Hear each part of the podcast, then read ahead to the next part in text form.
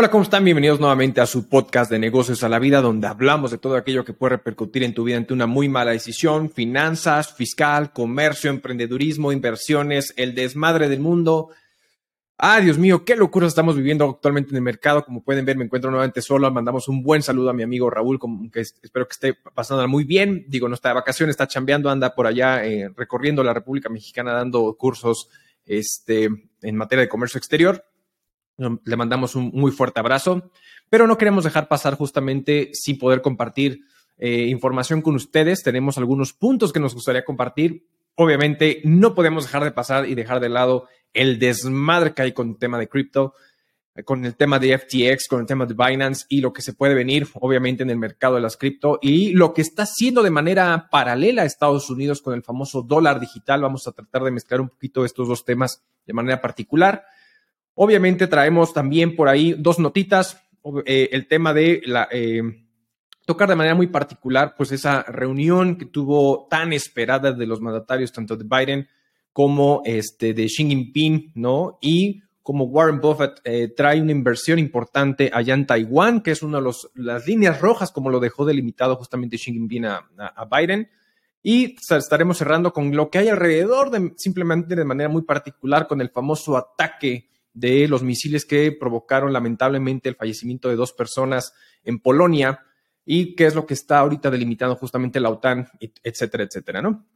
Entonces vamos a iniciar, ¿no? Prácticamente con este primer tema, el tema de cripto y el tema ah, de todo lo que está sucediendo al tema, ¿no? Desde la semana pasada, obviamente, empezamos a ver justamente este, bueno, de por sí veíamos y con un poquito de contexto, que al final uno de los puntos importantes es que eh, cripto era pues justamente una manera de poder generar transacciones con activos virtuales que estaba de forma descentralizada y al final tenía una manera distinta de no estar cercano con el tema del, eh, del mercado, no estaba trabajando de manera para el mercado, es decir, si el mercado cabía, cripto subía y si cripto bajaba, el mercado crecía y era más o menos la tendencia que de cierta manera teníamos como parte justamente de las cripto en su momento. Pero obviamente a raíz de la pandemia y todo lo que hemos estado viendo, llevamos ya varios meses justamente donde la tendencia ha sido a la baja principalmente y que ha venido manejando la misma tendencia del mercado general en tema, en tema accionario y en tema de todas las bolsas, ¿no? Pero para eso, además, vamos a ver que despertamos justamente el domingo de la semana antepasada con un desmadre totalmente con el tema de, de lo que sucedió con el tema de FTX, ¿no? Y hay un tema ahí también de Binance, de lo que estamos hablando justamente por esto. A ver, sea, veíamos, obviamente, amanecimos con un, con un tema de unas caídas impresionantes con el tema de Solana, Bitcoin, Ethereum y todo esto a raíz principalmente de algo que sucedió principalmente con FTX. FTX es una de las bueno, es, era considerada la segunda más grande empresa em, donde podías estar transaccionando justamente con tus criptomonedas y en primer lugar tenemos justamente a Binance. Por un lado, en Binance tenemos justamente a este, así, a, a, que es justamente Champion eh, Zhao, que es un chino canadiense, que es el dueño o el fundador, el CEO de Binance. Y por el otro lado tenemos justamente a Sam Bank, que, eh, es justamente eh, el que es el fundador de lo que es FTX. Y entonces vamos a ver un poquito esta importancia de lo que está sucediendo justamente alrededor de todo lo que sucedió como el tema. Resulta que al final, pues obviamente con el tema de FTX, resulta que no había liquidez suficiente alrededor para poder hacer transacciones con el tema de las cripto al momento de que salen algunos comentarios de manera particular. Pero a ver qué está sucediendo. Y entonces tenemos justamente este tema del mercado, de, lo que estaba sucediendo alrededor del punto de, eh, de había una posible falla de liquidez por parte de FTX. Vamos a poner un poquito en contexto porque yo, yo aquí particularmente lo que quiero decir es que las criptomonedas no tienen la culpa, de cierta forma, con el tema de lo que está sucediendo por la manera en que se está manejando prácticamente eh, los fondos o más bien este tipo de empresas como lo que hizo FTX en su momento.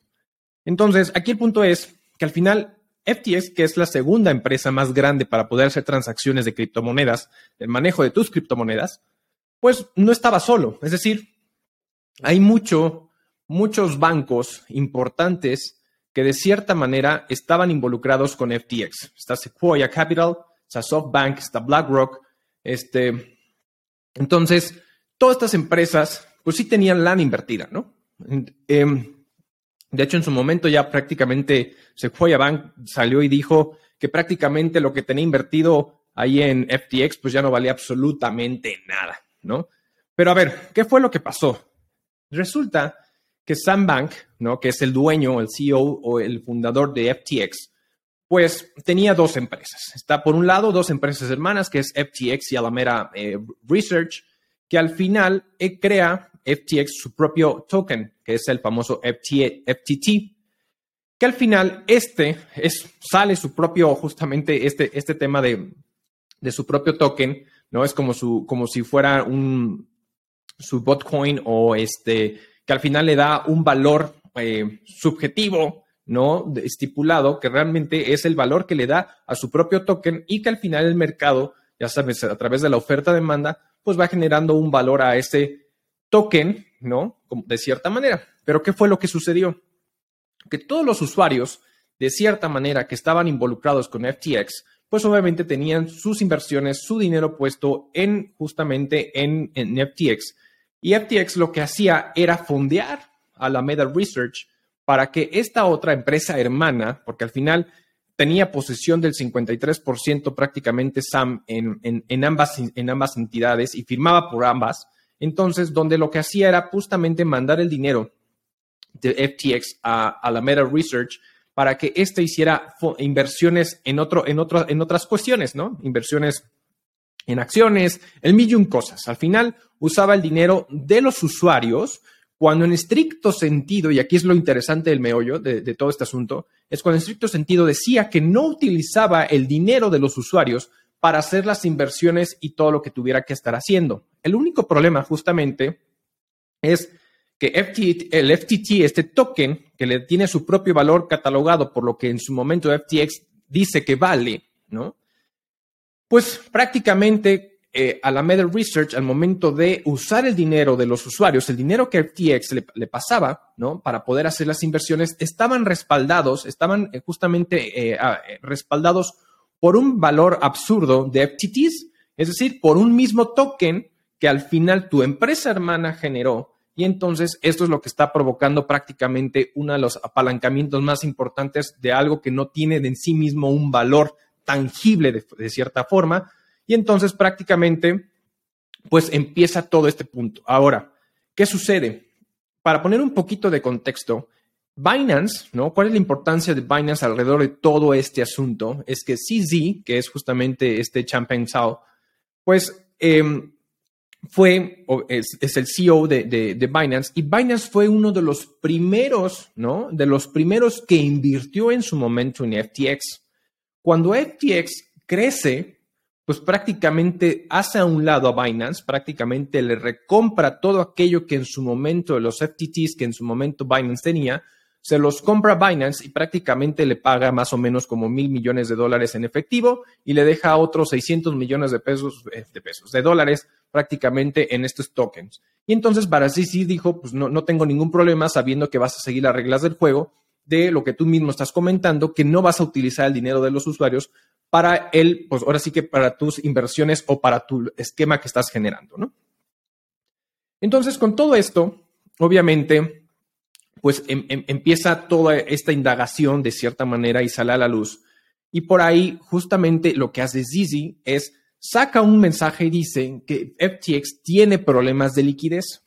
Y entonces, obviamente, a la mañana siguiente, este Sam, ¿no? El de FTX dice, esto no es verdad, nosotros no tenemos problema de liquidez y esto no va a suceder y etcétera, y ¡pum!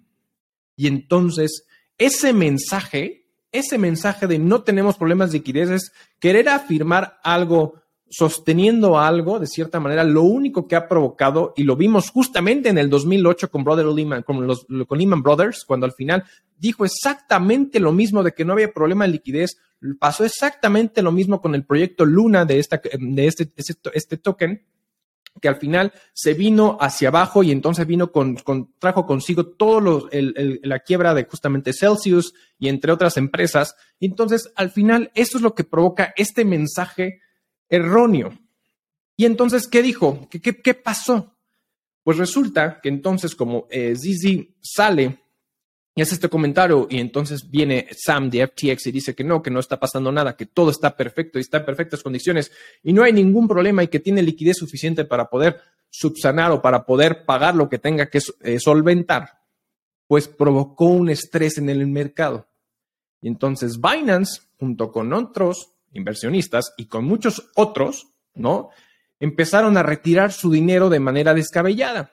Y entonces, en un día a día normal que puede tener un FTX para el retiro de dinero, pues no tiene problema. El problema es que cuando vienen una gran cantidad de personas e inversionistas que tienen su dinero puesto en FTX y, y empiezan a retirar el dinero, pues obviamente FTX se pone en un conflicto impresionante porque no tiene la liquidez para poder pagar. Y entonces frena justamente, pues, estos retiros de cierta manera y entonces viene un problema como tal.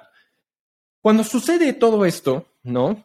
Eh, obviamente, al principio, cuando justamente este Sam le dice, de cierta manera, declara que lo que está diciendo Binance no es real y esto no va a suceder y que al final todo está perfectamente bien, bien estructurado y que no tiene ningún problema. Y cuando el mercado reacciona de manera eh, opuesta a lo pensado, con este mensaje que quiere lanzar justamente este FTX, pues se mete en un conflicto. Y entonces voltea y le dice a Binance, no seas malo, ayúdame.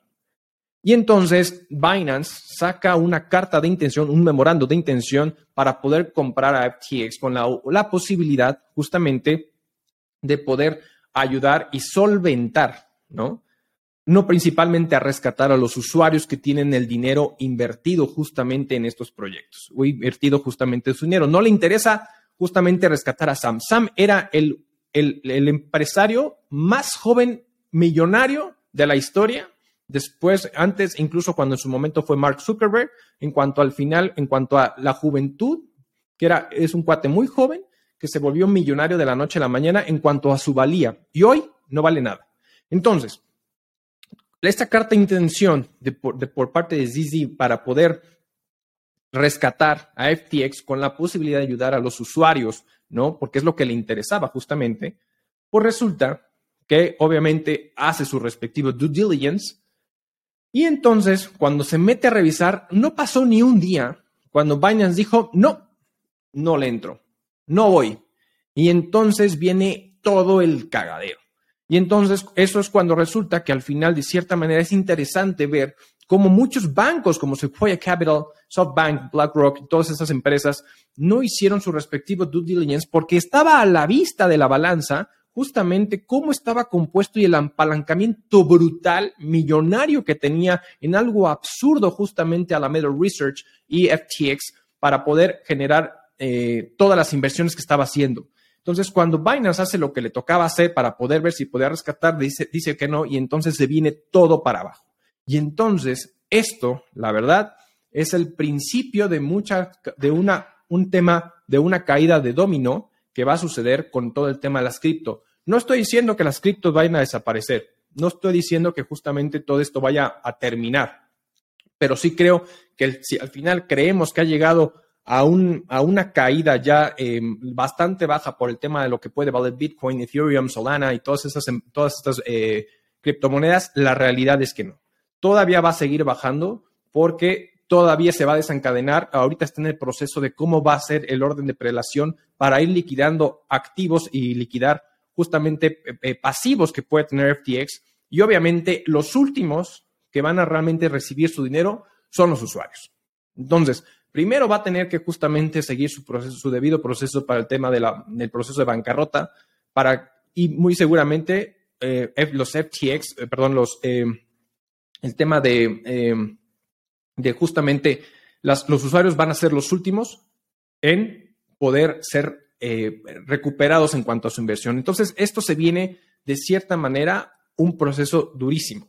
Y eso es algo que justamente que pasó con, en su momento con la, con la crisis del 2008 con el tema de Bitcoin, perdón, Bitcoin, con el tema de Lehman Brothers y con todo el tema financiero, que al final, de cierta manera, obviamente lo que sucedió fue que había un apalancamiento excesivo por parte de las financieras de manera brutal y eso provocó indudablemente que en un momento dado causara esta crisis y entonces fue cuando entonces se, empieza la regulación y decir, tú no puedes apalancarte más allá de 10 veces el valor de tu activo o el valor de lo que vales para que no tengas esos conflictos millonarios como lo que está sucediendo justamente ahorita con FTX. Y con todo esto que está sucediendo, obviamente, pues empieza todo el marco regulatorio, que esto es algo que sí hemos estado diciendo constantemente, que al final falta regulación en materia de criptomonedas, falta regulación. Y ojo, y la verdad es que aquí voy a ser muy honesto. ojo con el tema de a qué me refiero con regulación. No es tanto que el gobierno meta mano y que sean los que controlen los activos virtuales y que al, final esté supeditado un tema de,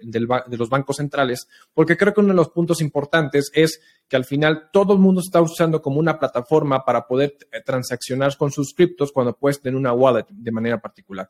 Pero bueno, olvidando un poquito, dejando un poquito ese tema de lado, al final el hecho de que los bancos centrales de cierta manera entren como parte de, pues va, a ser una provocación completamente contraria al objeto justamente las que son las criptos, que son al final instrumentos descentralizados que está regulado exclusivamente con el mercado. Lo que sí tienen que hacer los países es regular que existan, ¿cómo vas a regular a estas empresas como FTX, como Binance, como muchas otras, como eh, este, que, que existen, donde puedes hacer eh, el, tema de las transacciones, cómo vas a poder usar justamente el dinero de los usuarios, cuál va a ser tu nivel máximo de apalancamiento que puedes tener, porque fue justamente lo que hicieron justamente después de la crisis del 2008 con el tema de las instituciones financieras, solamente que obviamente como hay intereses de gobierno ahí, Ahí sí entró el gobierno a rescatar justamente a las instituciones financieras, a diferencia de lo que está sucediendo obviamente en el mercado de cripto. ¿Qué está pasando en caso contrario? Pues más bien llega a Estados Unidos, que es uno de los primeros que ya sabemos que había trabajado justamente el desarrollo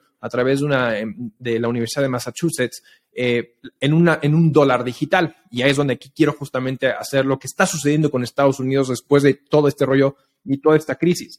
Pues resulta que justamente lo que va a estar haciendo Estados Unidos es una prueba de 12 semanas para el tema del uso de un dólar digital que obviamente va a estar centralizado con la contabilidad y de las transacciones y reguladas por directamente el Banco Central, obviamente la Fed. Pero aquí el punto interesante es que existen diferentes entidades o diferentes empresas que están justamente involucradas con todo el proceso de este dólar, de este dólar justamente digital. Existen varios bancos que están involucrados, ¿no? Eh, y existen como es eh, Citi, HSBC, PNC Bank, Citibank, eh, Truist US Bank, Wells Fargo, ¿no? E incluso existen sistemas de procesadores como es Mastercard y el sistema SWIFT que van a entrar en este proceso de prueba de las 12 semanas de lo que está sucediendo justamente con el tema del dólar digital. Aquí lo interesante con este punto es que de cierta manera ya llega a Estados Unidos, se va a imponer de cierta manera un dólar digital que esté supeditado obviamente al, valor de las transacciones del dinero real que está justamente en, dentro de las instituciones financieras que están controladas absolutamente a través de los bancos centrales para poder decir y ver cómo funciona justamente esta manera y de ahí obviamente poder sacar ya de cierta manera su dólar digital, su activo virtual que va a estar pudiendo transaccionar. La problemática que yo le veo es que vuelvo al punto, no va a estar descentralizado y al final es el mismo gobierno que te va a poder decir junto con las empresas que están justamente ahí involucradas es en dónde sí, en dónde sí puedes comprar, de qué manera puedes comprar y cuáles son las reglas del juego, ¿no? Entonces, esas son las problemáticas que yo personalmente no comparto, pero que al final, bueno, si hay un tema de regulación que se tiene que dar para justamente evitar que existan empresas como lo que hizo FTX de manera irreal, porque incluso lo que si se dan cuenta de lo que hizo FTX, pues al final fue como un pareciera un esquema Ponzi, es recibo el dinero del justamente de de hecho, por ahí creo que salió una nota que hacía nuestra referencia de un esquema Ponzi, porque al final es, es, recibo el dinero de un usuario y que pongo una inversión y cuando alguien me pide retiro uso el dinero de otro usuario para poder pagar, porque al final yo estaba usando el dinero de los usuarios malamente, de tal suerte a través de su, de su empresa hermana Alameda Research ya estar haciendo inversión, inversión, inversión, respaldadas por un token que no tiene un valor y que al final tú mismo creaste, ¿no? Entonces, que tú le estás dando un valor de cierta manera. Entonces, todo este provocó justamente la crisis. Entonces, vamos a ver cómo funciona y, vamos a experimentar justamente por las próximas 12 semanas cómo Estados Unidos saca justamente esta famosa prueba de su dólar digital. Vamos a ver cómo funciona y qué beneficios pueden llegar a traer, ¿no? Entonces creo que pues una apuesta interesante, veremos cómo se resuelve y seguramente de ahí va a venir desencadenado porque existen grandes potencias como ha sido China, como ha sido ahorita ya Estados Unidos, que están en contra justamente del tema de las criptomonedas de manera particular porque no pueden controlarlas y es donde justamente es algo que no le gusta a los gobiernos. Entonces, como no le gusta a los gobiernos, bueno, vamos a poner nuestras propias reglas del juego y es donde viene justamente esta apuesta. Vamos a ver de qué forma eh, reacciona el mercado con, con esta apuesta. Creo que es una apuesta interesante, ¿no? Algo novedoso y pues veamos justamente esta, esta partida, ¿no? Pero bueno, Vayámonos a un segundo punto que quisiera platicar con ustedes y es un poquito el tema de la reunión de Biden y Xi Jinping, ¿no? Estos dos grandes potencias que pareciera que han estado viviendo en una guerra fría, ¿no? ¿Y qué es lo que está sucediendo? Sabemos que existe, pues, un, un rezago político y agrio una relación que de entrada, por ejemplo, primero en su momento con el tema de las elecciones ahorita intermedias de Estados Unidos de Biden, pues resulta que Biden rescata, bueno, no Biden, ¿no? Los, los demócratas pueden rescatar de cierta manera el Senado, es decir, tienen la, mayoría. Entonces, esto obviamente, si hubiera, eh, cuando se empezado a ver la tendencia, parecía haber sido toda una ola de rojos, es decir, republicanos que iban a arrasar justamente por la mala popularidad que tenía Biden para el tema de sus elecciones. Y obviamente, si esto se hubiera provocado de perder la Cámara de Senadores, porque la Cámara de Representantes bien está muy, muy a la mitad, está muy bastante repartido, tiene mayoría de cierta forma la Cámara de la parte republicana, pero pues no es tanta la, mayoría, ¿no? Entonces, y teniendo justamente controlada la Cámara de Senadores, de cierta manera, con el voto, el voto este, de, Nancy Pelosi, pues prácticamente ahí, pues obviamente, pues este, pues es lo que puedes hacer de manera muy particular y muy interesante los cambios interesantes en, la mayoría de las decisiones que se pueden tomar, porque si no hubiera sido un tema eh, de ser un gobierno imposible de gobernar, porque te iban a estar poniendo trabas y trabas y trabas. Bueno, entonces, afortunadamente para Biden, ¿no? Pues rescata, se puede rescatar los demócratas, la Cámara de Senadores para este, otros, este periodo de los otros dos años, que es lo que le queda justamente a Biden antes de las siguientes elecciones de Estados Unidos en el 2024. Bajo esta premisa, eh, sabemos que durante todo este proceso la relación bilateral entre China y Estados Unidos ha sido bastante tensa. Entre las decisiones, por un lado, que hemos visto como China y de cierta manera con Rusia y un bloque grande ha buscado la manera de no evitar que justamente Estados Unidos o el dólar de cierta manera sea la moneda transaccional más importante del mundo y han visto de mil maneras qué hacer. Pues obviamente por el otro lado tenemos a la Fed que está buscando un, una, está, buscando rescatar al dólar a través de un, empuje en tema de la tasa de interés para combatir ciertamente la inflación, pero también para poder limpiar todo el desmadre que están teniendo, lo que va a estar queriendo provocar es una posible recesión económica o una recesión económica que ya estamos viendo como varias empresas están tomando decisiones anticipadas a algo que se avecina. Tenemos a Amazon que está justamente despidiendo un, una gran, un gran personal. Tenemos a Meta o Facebook que está despidiendo a gran parte de su, de su personal. Él con un tema de inversiones que está haciendo justamente en el tema del metaverso, pero está tomando decisiones de esta naturaleza, ¿no? Entonces también tenemos por ahí, bueno, tenemos a Amazon, tenemos a, a, Facebook, tenemos por ahí también que ya sacó un comunicado, si no me equivoco, fue Google que al final las empresas de tecnología están como apostándole a esto, entonces es un tema anticipado de lo que está sucediendo eh, o de lo que se avecina justamente. hay que tomar estas, estas, estas provocaciones o estas medidas que están tomando las empresas como un parteaguas de lo que nos puede llegar a esperar a nosotros como empresarios o a nosotros como, eh, pues ahora sí, como personas, de cómo nos puede llegar a impactar en la vida. Entonces, al final lo que está provocando la Fed es justamente esta recesión.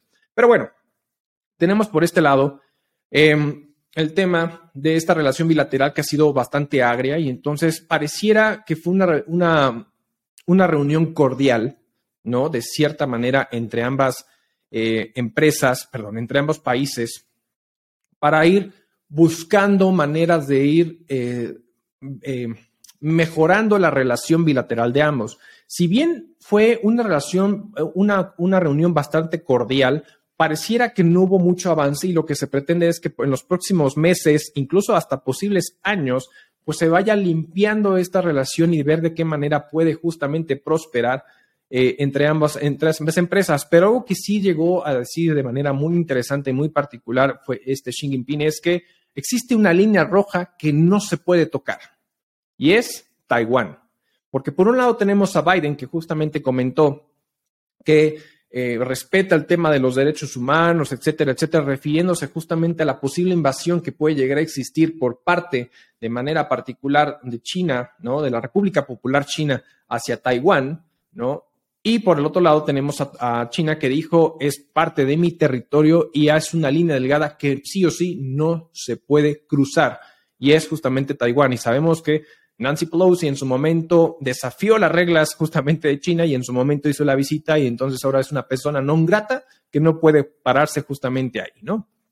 Pero si esto fuera poco, sabemos que en Taiwán una de las grandes empresas es justamente la, creadora de los semiconductores, ¿no? Que es la que gran parte del el porcentaje de los semiconductores que se distribuyen a lo largo del mundo y principalmente a las empresas de Estados Unidos, pues está ubicada en Taiwán, que es justamente esta Taiwan Semiconductor, Semiconductor eh, Manufacturing, que es esta empresa que está justamente ahí, es la gran, gran empresa que hace, que es la TCM, ¿no? Que hace justamente eh, gran parte de la producción de los semiconductores. Vamos a ver si realmente incluso con todo este, con esta situación, porque traemos todavía una China que siga teniendo el tema de restricción cero COVID, eh, con esta política de cero COVID y que sigue teniendo ciertas restricciones que no se ha avanzado en este punto, pues es un tema delicado, porque quién sabe si en un momento dado esta empresa puede dar abasto con todo el tema de los semiconductores, principalmente alrededor del mundo, cuando realmente la que más abastece es a Estados Unidos.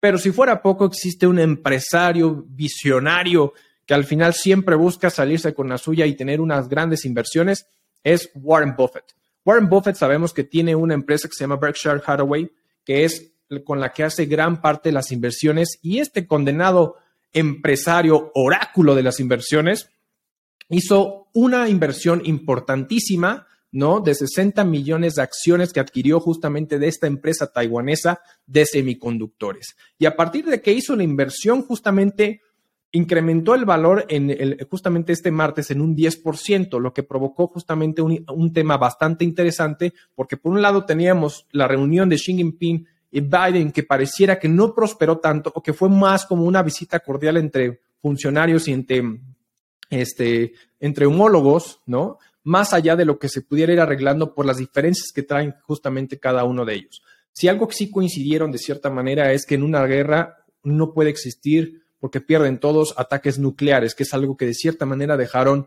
dejaron ver de manera particular, ¿no? Y entonces por ahí justamente algo que están haciendo, y comentó Biden, es estas famosas pruebas nucleares que pudiera hacer Corea justamente del norte alrededor de lo que es la parte de Taiwán, ¿no? Como diciendo, oye, aguas con ese tipo de cosas, hay que ver cómo podemos parar esta situación porque esto no nos gusta del todo.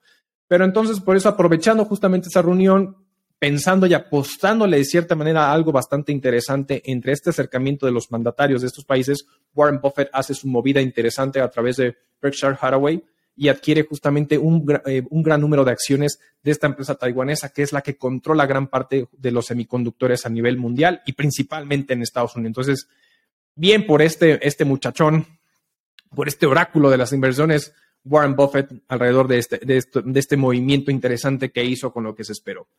Siguiendo un poquito con este tercer tema, con el tema de la política y simplemente para cerrar como muy particular eh, el tema de lo que está sucediendo en el mercado, pues tenemos, sabemos que seguimos teniendo la, el tema de la guerra Rusia-Ucrania y obviamente pareciera que a Rusia no le está saliendo porque él dijo que iba a invadir en un momento dado de una manera muy rápida y muy eficiente a Ucrania y se ha salido y por cada movimiento que ha hecho, la verdad es que Ucrania ha resarcido o ha hecho lo que le toca y pues ha ido este, echando para atrás a Rusia justamente, ¿no? Entonces, pareciera que muchos de los misiles que se están, que se están utilizando ya, porque se le ha acabado justamente, eh, pues ahora sí que los más modernos, están usando al parecer misiles que fueron creados en la URSS cuando, estaba, cuando era la URSS, ¿no? Entonces son misiles viejos que no tienen un, una tecnología avanzada como para ser mucho más certeros, ahora sí que en el blanco, y perdón por la expresión, ¿no? Pero entonces, en estos ataques o en estos movimientos que se hicieron, pues pareciera que estos misiles, que vuelvo a comentar, fueron eh, expresados directamente con el tema, fueron creados en aquellos ayeres cuando existía la URSS, pues obviamente ya son más viejos y al no tener esa precisión, pues cayeron en, esta, esta, línea delgada del territorio Ucrania-Polonia y evidentemente eh, cayeron en territorio polaco y hubo lamentablemente el fallecimiento de dos personas por el momento, que fue lo que sucedió. Con todo esto, empezó a haber un revuelo y un desmadre durísimo alrededor del mundo, de decir, chin, porque Polonia es de la OTAN. Y uno de los, de los primeros puntos que dice justamente los estatutos de la OTAN es que todo ataque que exista a un miembro de la OTAN se va, a se va a considerar como un ataque a la OTAN. Por lo tanto, todos pudieran entrar. Entonces, con todo este contexto que estoy comentando, empezó a haber todo un revuelo, decir, viene una tercera guerra mundial, viene un, tema bastante duro, eh, va a haber ataques de toda la naturaleza, se va a poner muy denso el, el, tema, y pareciera, pareciera que entonces ahora en la reunión que tuvo Polonia justamente con el tema de la OTAN, pues se han visto eh, y platicado, creo que en un poquito de manera consensuada, diciendo que este ataque no pareciera que no fue intencional por parte justamente de Rusia de atacar a Polonia, sino que no fue un efecto colateral y, que, digo, qué feo que suene de esta manera, ¿no? Pero que fue un efecto eh, erróneo que provocó justamente el ataque a Polonia, a Polonia o que cayera en territorio polaco, y no así eh, justamente al tema Ucrania, ¿no? Entonces, y esto lo quiero resaltar, como un tema que pareciera que están tratando de ser muy conscientes y muy, eh, eh, ¿cómo de llamarlo? Tratando de ser muy conscientes de que cualquier decisión o cualquier situación que hagan ver puede provocar justamente un desencadenamiento mucho más grave. Y al final siempre lo he dicho, este tipo de decisiones lamentablemente recaen en funcionarios de alto nivel que vienen a desmadrar al mundo y que vienen a justamente a hacer que existan personas que perdamos, ¿no?